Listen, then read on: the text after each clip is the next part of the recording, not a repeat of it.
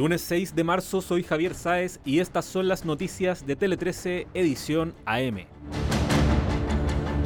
Nuevo proceso. Este lunes se cumple un hito en el nuevo proceso constituyente que vivirá el país durante este año, ya que al mediodía está citada la primera sesión de la Comisión de Expertos, un grupo de 24 especialistas que redactará un anteproyecto de Carta Magna para que luego lo trabaje el Consejo Constitucional democráticamente electo. Por la tarde se reunirá también el Comité Técnico de Admisibilidad. CADEM.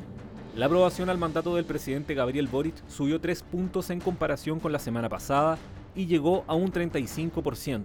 Su desaprobación, por otra parte, bajó un punto desde la edición anterior y quedó en un 60%. Con respecto a su gabinete, la ministra de Salud, Jimena Aguilera, fue la mejor evaluada con un 64% y por el contrario, el ministro de Desarrollo Social y Familia, Giorgio Jackson, fue el peor evaluado con el 60% de desaprobación.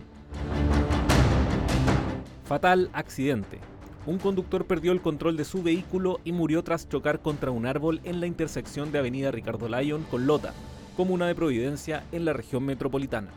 Según indicó Carabineros, su acompañante, un hombre adulto, resultó con lesiones de carácter grave y fue trasladado hasta la clínica Indisa.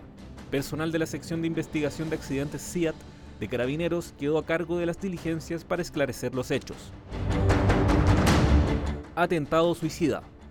Al menos nueve policías murieron y 16 resultaron heridos este lunes en un atentado suicida contra un camión policial al suroeste de Pakistán el atacante suicida conducía una motocicleta y golpeó el camión por detrás, comentó un oficial de la policía.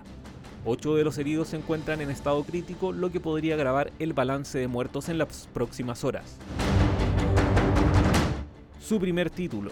El tenista Nicolás Jarry, 87 del mundo, se coronó este domingo campeón del Chile Open, luego de vencer en la final al argentino Tomás Echeverry por 6-7, 7-6 y 6-2 en el duelo disputado en San Carlos de Apoquindo.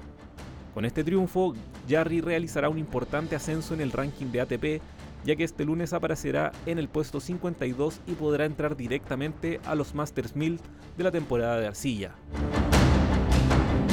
Con esta información damos cierre a este boletín de noticias. Recuerda que siempre hay más en nuestro sitio web www.t13.cl.